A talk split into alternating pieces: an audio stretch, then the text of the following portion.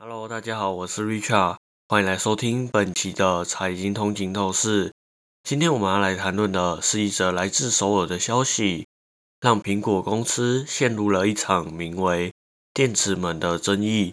近日，首尔高等法院做出了一项重要的裁决，要求苹果支付七名南韩 iPhone 用户每人七万韩元的赔偿金。这场长时间的争议起源于二零一七年年末，当时有指控指苹果故意降低某些 iPhone 机型的性能，以延长电池寿命。虽然苹果当初否认这种做法，但后来承认这样的软体更新确实存在，目的是为了保护装置免于意外的关机。然而，首尔高等法院不满足于此，指出苹果应对消费者的心理受创负有赔偿责任。法院认为，尽管更新的初衷是防止装置关机。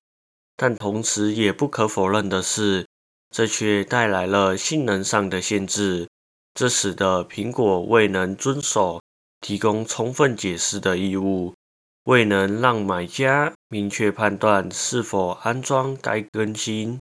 在此之前，首尔地方法院曾作出不利于原告的判决，这引起了大约六万两千名南韩 iPhone 用户的不满。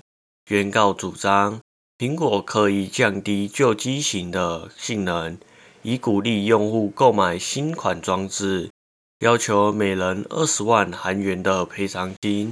然而，七名原告上诉获得成功，高等法院裁定支持他们的赔偿请求。总的来说，这场争议不仅凸显了科技公司在软体更新。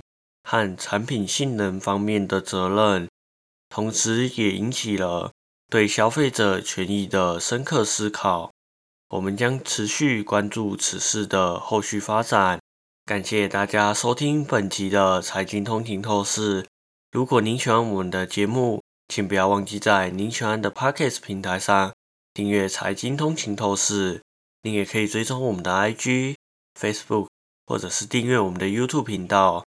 那我们这一期就到这里喽，我们下一期再见，拜拜。